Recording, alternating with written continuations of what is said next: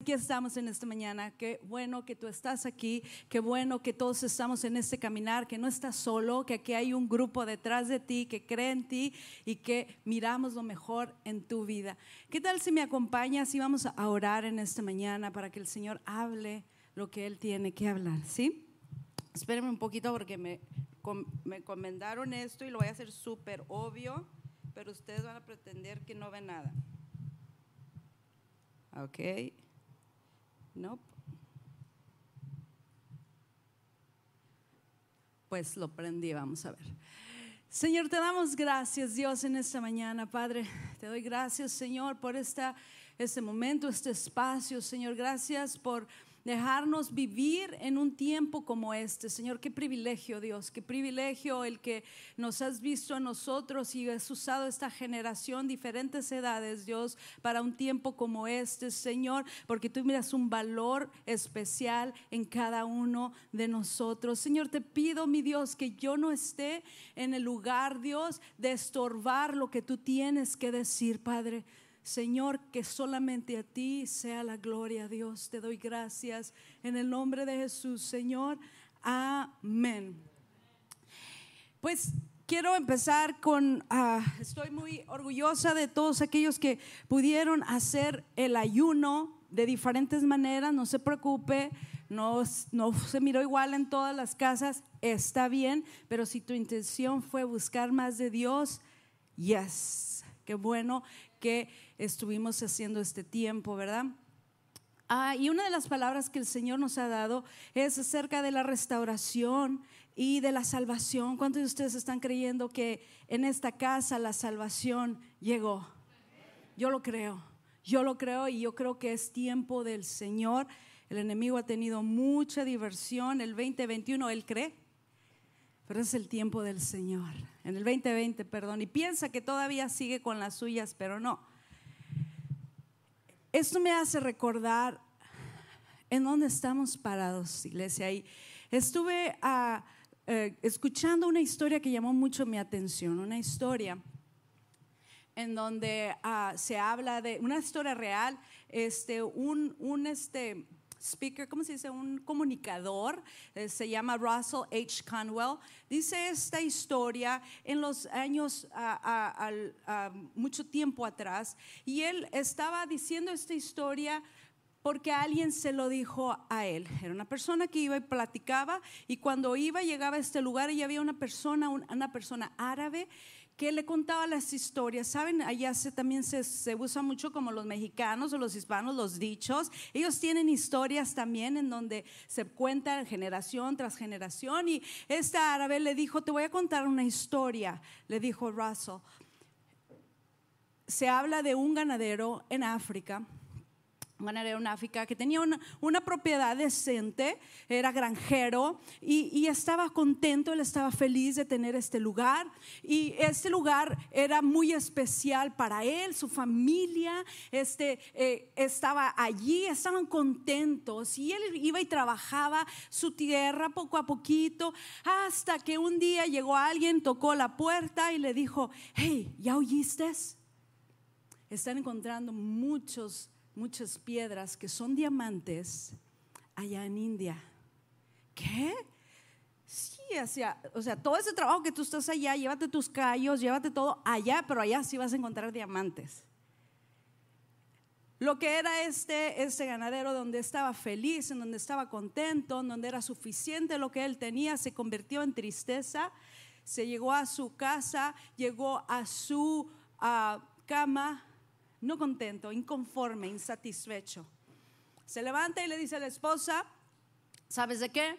Vamos a vender esta propiedad. La vamos a vender y yo me voy a búsqueda por estos diamantes, piedras hermosas que nos van a hacer ricos. Porque eso es lo que necesitamos. Y la esposa, espérate, estamos bien. No, vas a ver que vamos a estar mejor. Se va este hombre y se encuentra en India y empieza a mirar y a, gastar el dinero que había, había, donde había vendido su propiedad poco a poco y no encuentra nada en India. Se va a otro lugar y tampoco lo encuentra y se va a diferentes lugares y no encuentra estas piedras preciosas hasta llegar a España y allí hizo ese alto y dice, híjole, no creo que voy a encontrar nada.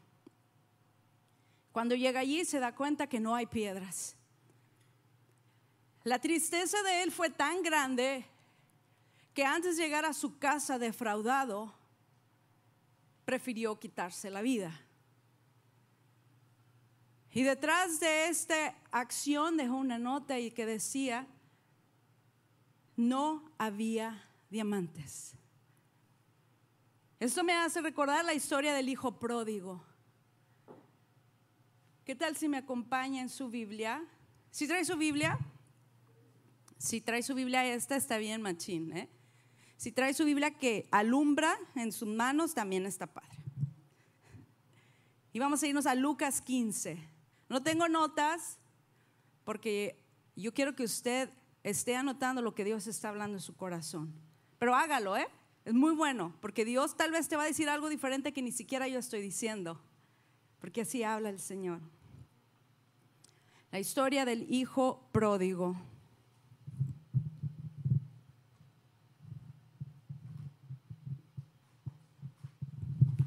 Dice así, para ilustrar mejor esa enseñanza, Jesús estaba hablando a los fariseos y estaba hablando a los escribas. Y les estaba diciendo, después de otras dos historias de la oveja perdida y de la moneda perdida, sigue esta historia que es una de las historias más famosas de la Biblia, la historia del Hijo Pródigo. Número 11, 15, 11 dice, para ilustrar mejor esa enseñanza, Jesús les contó la siguiente historia. Un hombre tenía seis hijos. Ah, no, es Isabel. Si me están poniendo atención. Un hombre tenía dos hijos. El hijo menor le dijo al padre, quiero la parte de mi herencia ahora, antes de que mueras. Entonces el padre le dijo, no, mijito, no te vayas, por favor, no. El padre accedió a dividir sus bienes, entre sus dos hijos.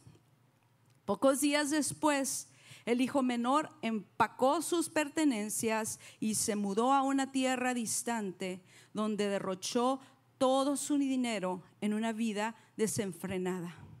Tapa uno, felicidad, placer, libertad. Este hijo pródigo le dice a su papá, ¿qué tal si me das mi herencia? En la, cultura hebrea, para que, unos para que los hijos tuvieran esta herencia, tendría que los, los padres haber muerto para que sus hijos recibieran su herencia. Entonces, en otras palabras, el hijo le estaba diciendo a tu papá, ¿cómo me gustaría que ya estuvieras muerto? ¿Se oye justo? Y este muchacho le pide lo que le toca. No sé, pero yo creo que tal vez llegó el amigo así como llegó con el, con el, hombre este de la granja y a lo mejor los amigos llegaron y tocaron, oye, no, no, ¿cómo, ¿cómo que estás aquí con tus papás? ¿Cuántos años tienes? ¿Cómo que estás ahí con tus papás? No, mira, has de ver allá, aquí no, allá sí. Yo no sé cuál es tú allá. Aquí no. Aquí no tienen lo suficiente. Oye, yo no estoy diciendo que estén con sus papás hasta que, tengan 30 años. Es, es.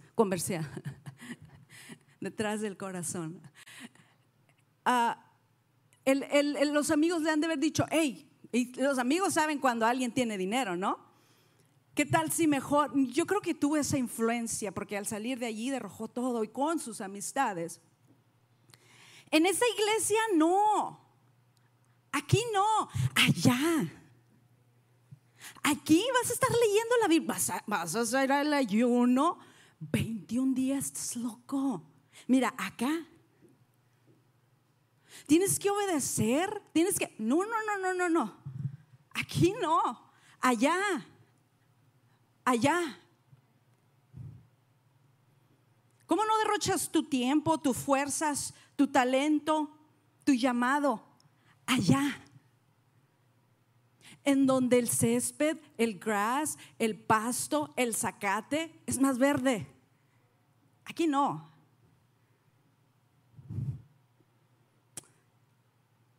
Tantas cosas que el Señor te ha dado, llamado un lugar, un hogar y muy fácil lo podemos derrochar. El hijo pródigo. Sabes, el corazón del hombre se revela en una cuenta de bancos. Y el pastor lo ha dicho aquí. Puedes chequear la cuenta de tu banco y te puedo decir dónde está tu corazón. Yo no lo digo, lo dice la Biblia que dice, en donde está tu tesoro, allí donde vas, ¿a qué vas a encontrar allí? Tu corazón, porque donde está tu tesoro, allí está tu corazón. Creo que este amigo se dio cuenta y lo podemos ver, él prefirió gastar, derrochar, eso es pródigo, gastar lo que a él le correspondía por un momento de placer. El 14 dice, sigue diciendo, al mismo tiempo que se le acabó el dinero, hubo una gran hambruna en todo el país y él comenzó a morirse de hambre. El pecado trae consecuencia. Tarde que temprano. Si usted está, si usted está en rebeldía con el Señor, uh, just wait for it.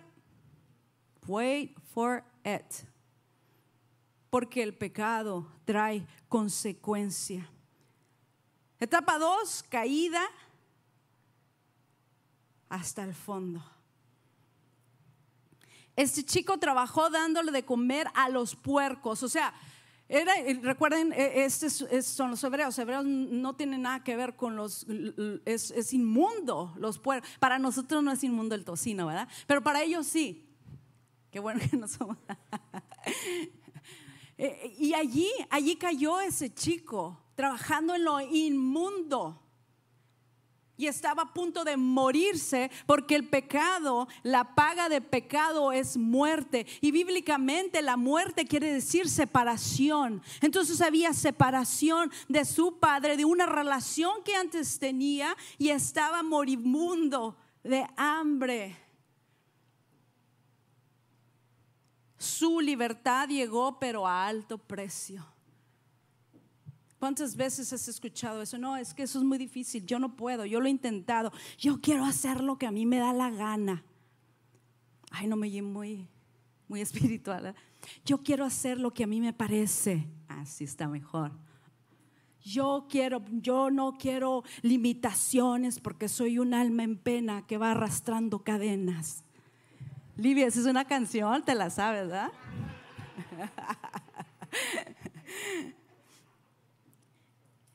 Y él comenzó a morirse de hambre. Si tú estás en ese lugar, si estás empezando a sentir esa, esa muerte espiritual, hay tiempo. Este es el día. Va en el 16 dice,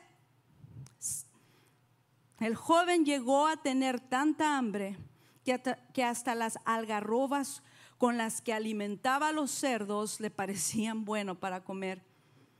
Pero nadie le dio nada. ¿Dónde estaban los amigos? ¿Dónde estaban los sonsacadores? Aquí no, pero allá.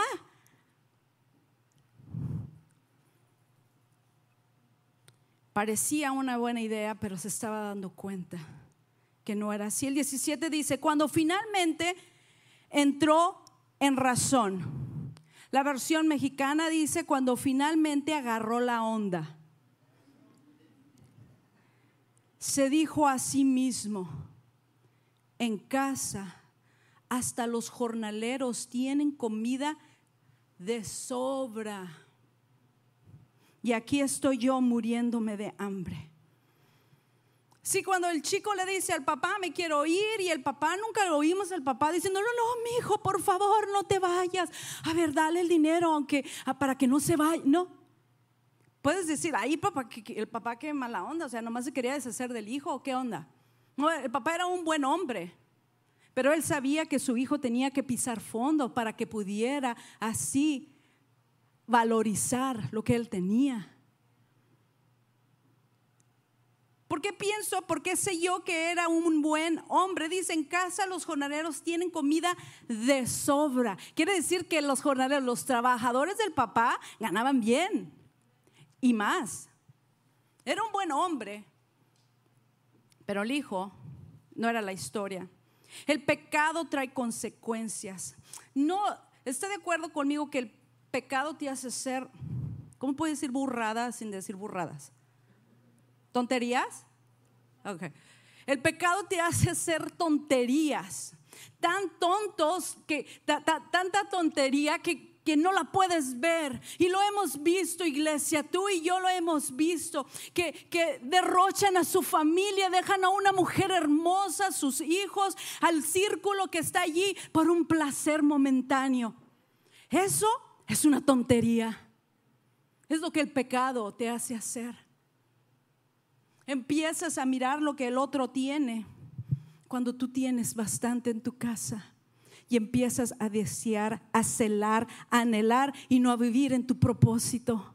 Eso es una tontería. Qué bueno que me dieron esa palabra si no hubiera decidido siendo burrada. Tu caída viene después de múltiples malas decisiones. ¿Quiere que lo diga otra vez? Tu caída viene después de múltiples pequeñas malas decisiones.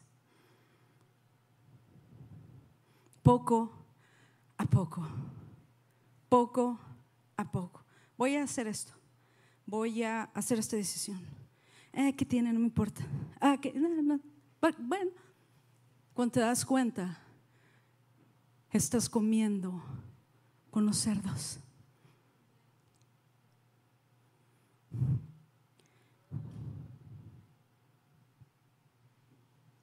Dios permitirá que tu pecado te quiebre para que Él pueda regresarte a casa. Papás, esto va para ustedes. Tienes que dejar ir a tu hijo si está en pecado y está quebrando las reglas vez tras vez, no lo no le des enable him. No lo no lo no le alcahuetes.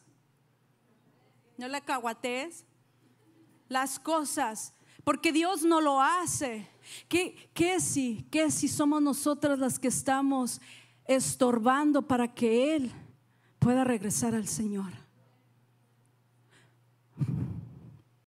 No, ¿qué tiene? Ay, pobrecito, es que yo antes que nada soy madre. Ellos son, ellos, uno como quiera, pero ellos son criaturas, dice la hermana Lucha.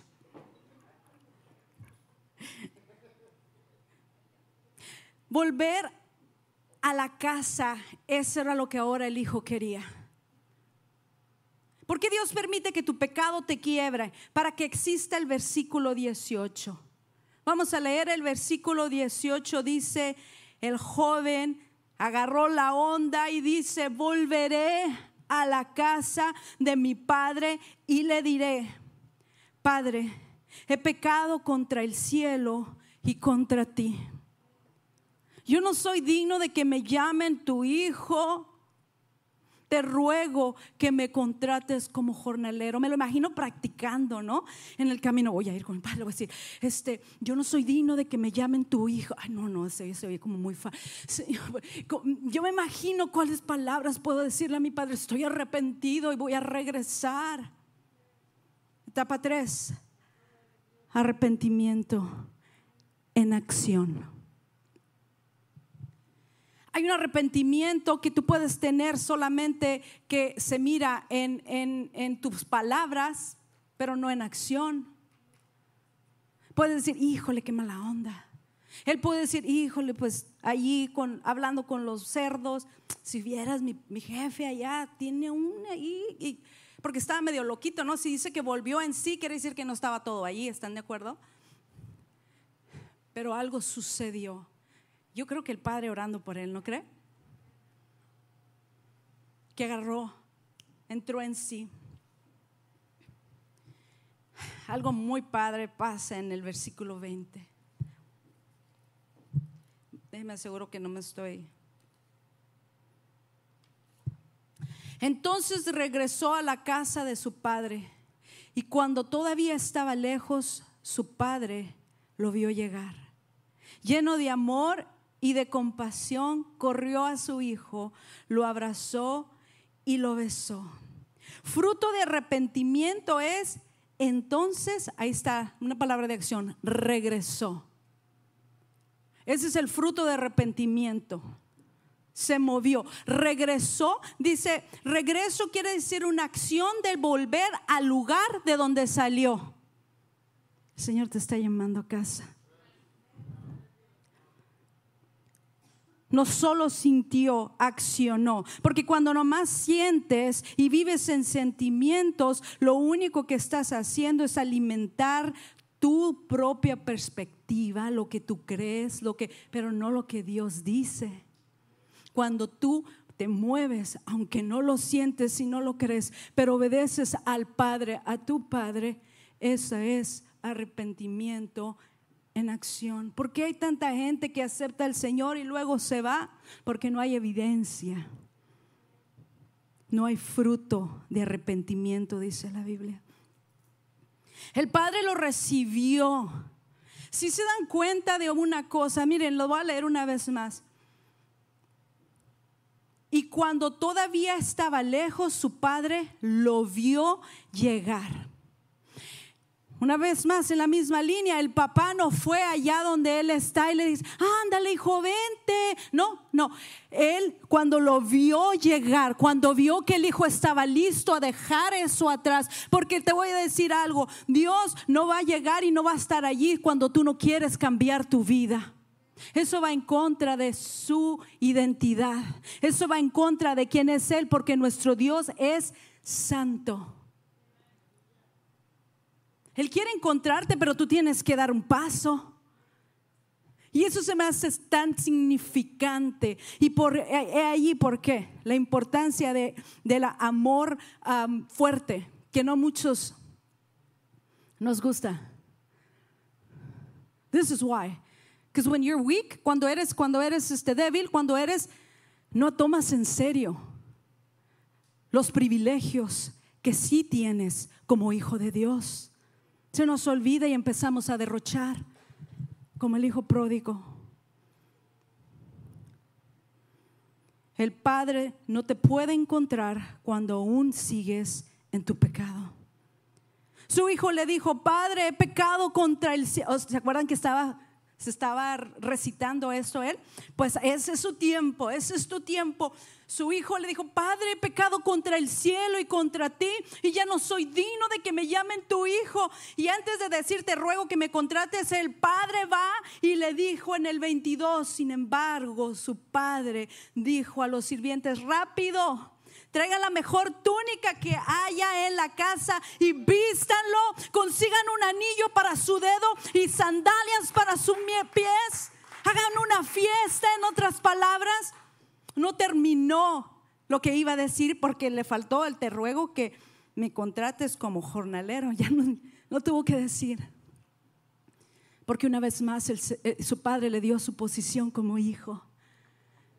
Qué hermoso es nuestro Dios. ¿ah? Ese es el significado de uno que se ha retirado, un, hijo pródigo, alguien que ha tenido una relación con el Señor. Pero paso a paso es permitido con pequeñas malas decisiones que haya muerte espiritual. Maten el ternero que hemos engordado, dice el 23 tenemos que celebrar con un banquete. En otra porción dice, tenemos que celebrar con un barbecue. Dale, los mexicanos dijéramos con una... Epa. Y no digamos dónde es la mejor, porque ahí entramos todos, no, que acá están los de Obregón, acá están los de Tijuana y los de Chihuahua por acá. no importa, imagínense un buffet de carne asada. Vamos a hacerlo. Porque este hijo mío estaba muerto y ahora ha vuelto a la vida. Estaba perdido y ahora ha sido encontrado. Entonces comenzó la fiesta. ¿Cuándo comenzó la fiesta? Cuando el hijo confesó lo que había hecho. Luego hubo fiesta. Muchos de nosotros queremos fiestas y confesión. Así no funciona. Tiene que haber arrepentimiento. La historia del hijo pródigo es una, y yo digo, ese es el hijo pródigo secular, y ahora tenemos el hijo pródigo religioso. ¿Quiero ir a este? ¿Sí me da chance? Dale pues. Gracias, amor. Ahí está introduciendo al hijo pródigo mayor. Por eso el título de este es Los hijos pródigos. 25 dice, mientras tanto, el hijo mayor estaba trabajando en el campo. Cuando regresó oyó el sonido de música y de baile y de la tambora en la casa y preguntó a uno de los sirvientes que pasaba. Tu hermano ha vuelto, le dijo, le preguntó al sirviente, ¿qué está pasando? Y le dijo, tu hermano ha vuelto. Y tu padre mató el ternero engordado, celebramos porque llegó a salvo el hermano mayor. Ya me lo imagino, ¿no? Se enojó y no quiso entrar, ¿no? Yo, yo me, no sé por qué traigo en mente a, a Levi, cuando se enoja nomás hace las trompas. Hizo su berrinche, el hermano, no era el pequeño, era el mayor se enojó y no quiso entrar. Y su papá y sí le dijo, fi, a él sí le rogó. Salió y le suplicó que entrara. Pero él respondió, todos estos años he trabajado para ti como un burro.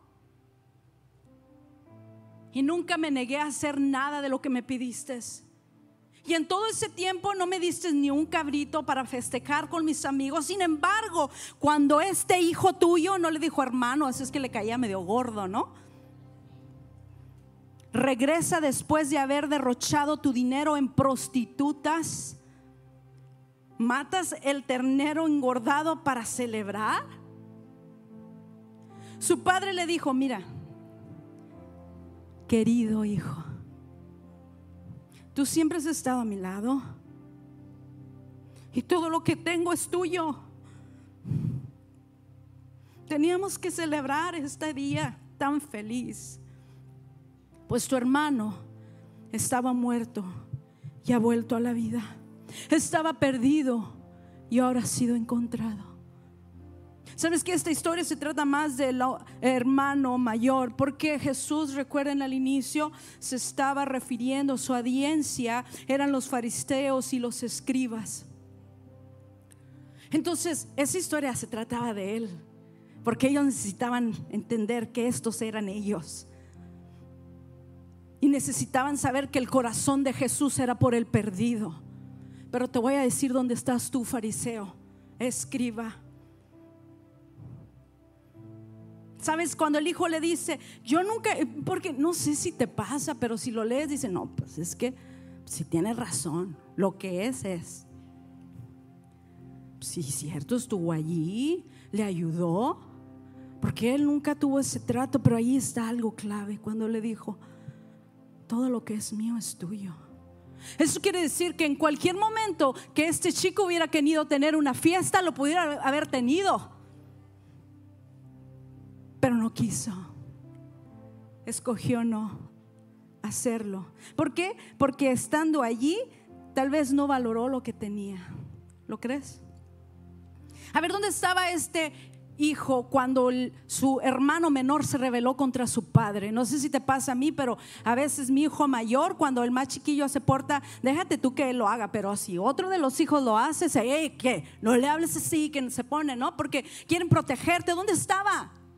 ¿Dónde estaba el hijo mayor cuando el hijo pródigo se le reveló a su padre? No le importaba a su padre tampoco a este muchacho, aun cuando él estaba allí. ¿Quieres saber? ¿Cómo podemos saber si nos estamos convirtiendo en el hermano mayor?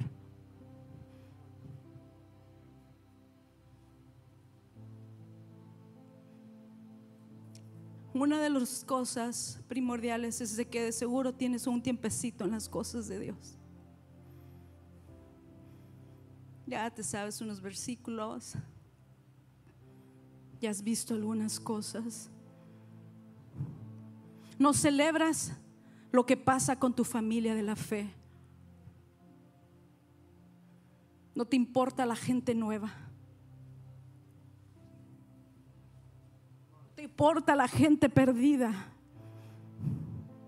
Cuando hay una predicación como estas, ay, qué aburrido, esa, uf, yo crecí sabiendo, es más, le faltó este detalle.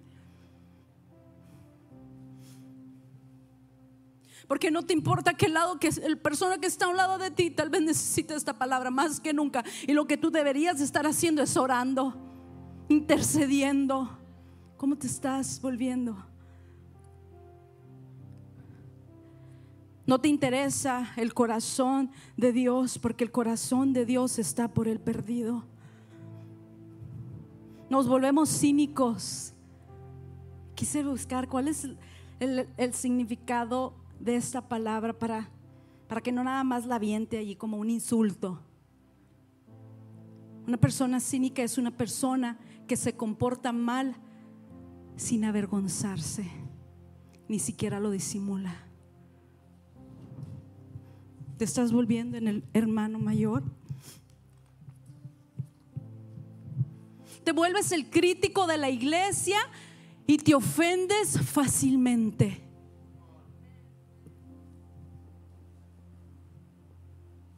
Siempre esperando, ¿qué hay para mí? ¿Y yo qué? ¿Y por qué yo no? ¿Y por qué?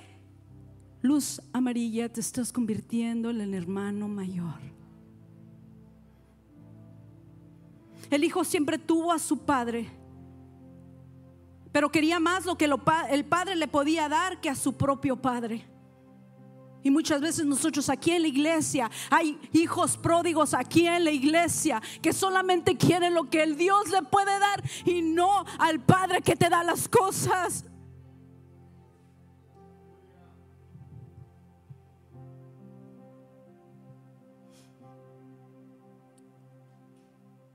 Todo este tiempo, este hijo pródigo también derrochó algo. El hermano mayor derrochó el tiempo que pudiera haber pasado con su padre. También él era hijo pródigo. La historia con la que inicié no se termina allí, iglesia.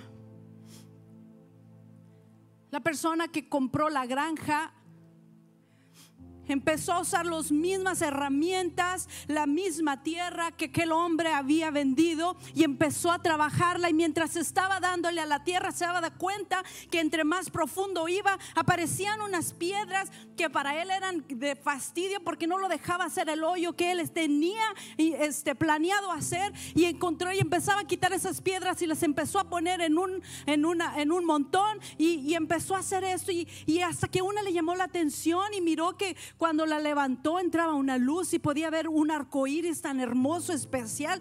Esta piedra está padre, la voy a poner en mi casa. La puso allí. Viene el sacerdote de la comunidad a darle la bienvenida. Abre la puerta y en la plática dice: Uy, ¿y esa piedra qué? ¿De dónde la sacaste? dice, ay, si te cuento, hay muchas de esas allá, pero esa está muy bonita. Las demás están medio y le dice el sacerdote, ¿sabes qué? Eso es un diamante en bruto.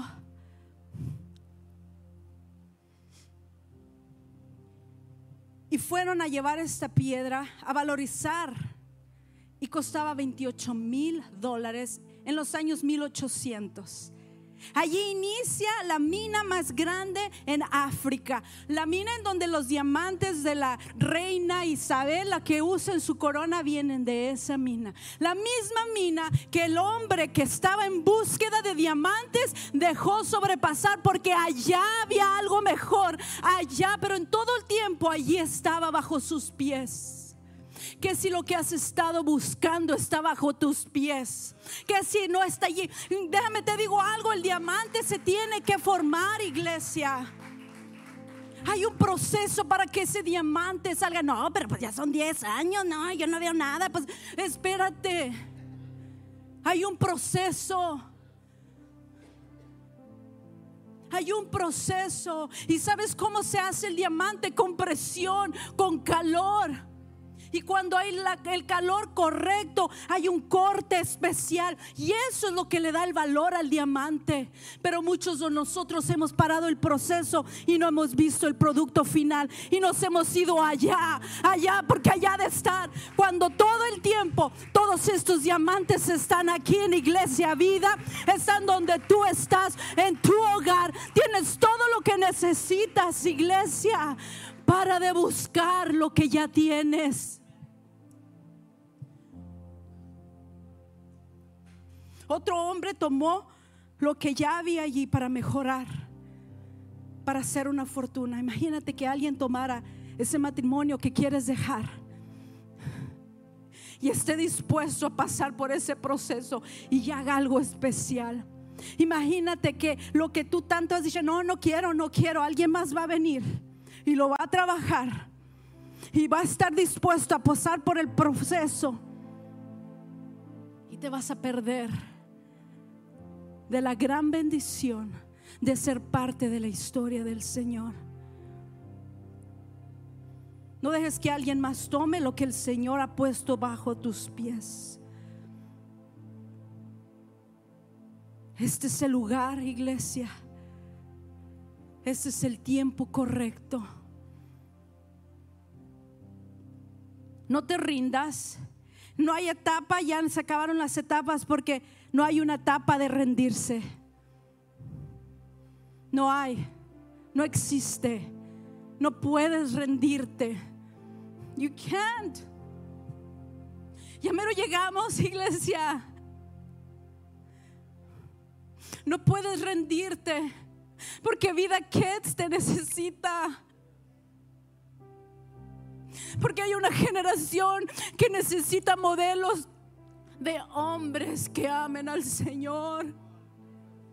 No te rindas. No te estoy pidiendo que seas perfecto. Te estoy pidiendo que permanezcas y seas valiente, que no temas y no desmayes, porque el Señor va contigo. No te rindas en medio del proceso. Recuerda Nunca es buen tiempo para tirar la toalla. Quisiera orar contigo.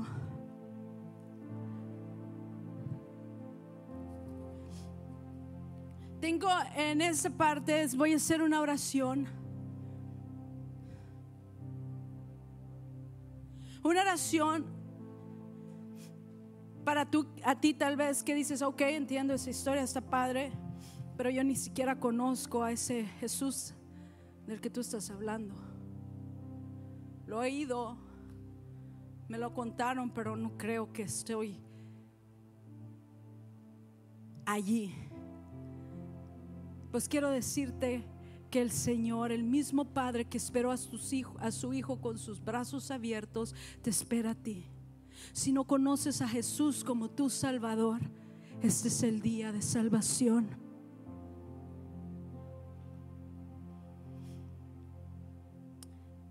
Me estoy refiriendo en este momento a aquellos hijos pródigos. Aquellos que pasito a pasito han dejado a su padre que lo ha dado todo por ti. Me dirijo a aquel que tú sabes que le has pedido tu herencia al Señor para malgastarla. Yo quisiera orar por ti. Y vamos a hacer una última oración. Si eres tan valiente, there's nothing wrong with that. Y puedes decir, Señor, me he convertido en el hermano mayor.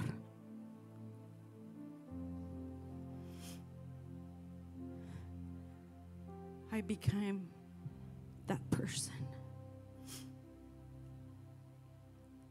Quiero orar por ti.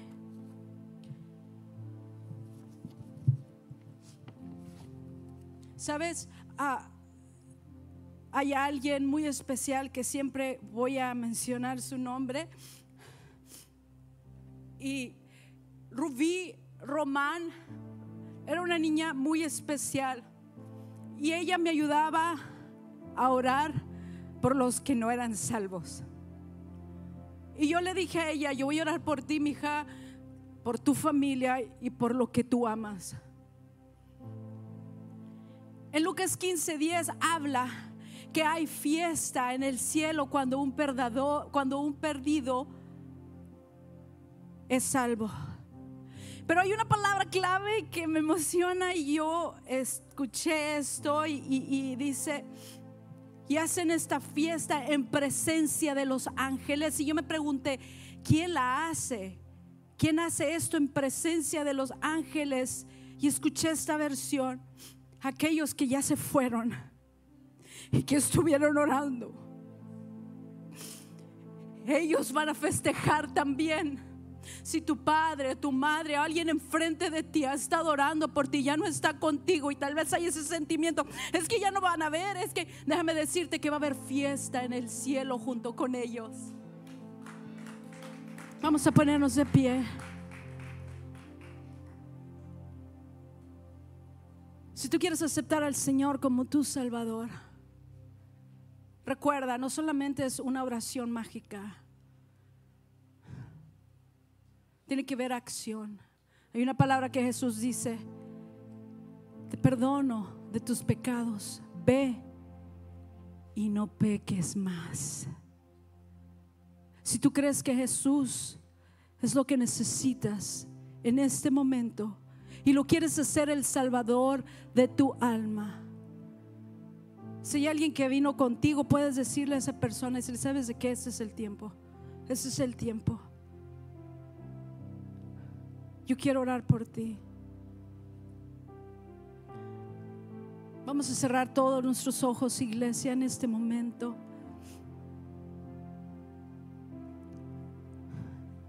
Jesús, sé que soy pecador pero tú moriste por mí y por estos pecados en la cruz. Perdóname, Señor. Regreso, Señor, una vez más a ti, mi Dios, pidiéndote perdón. Pídale al Señor perdón. Y yo escucho al Señor diciéndote, tus pecados te son perdonados ve y no peques más. Te entrego mi corazón, Señor. Quiero que seas el Señor de mi vida. En el nombre de Jesús. Si tú hiciste esta decisión, la decisión más importante de tu vida, queremos celebrar contigo. Por favor, déjanos saber.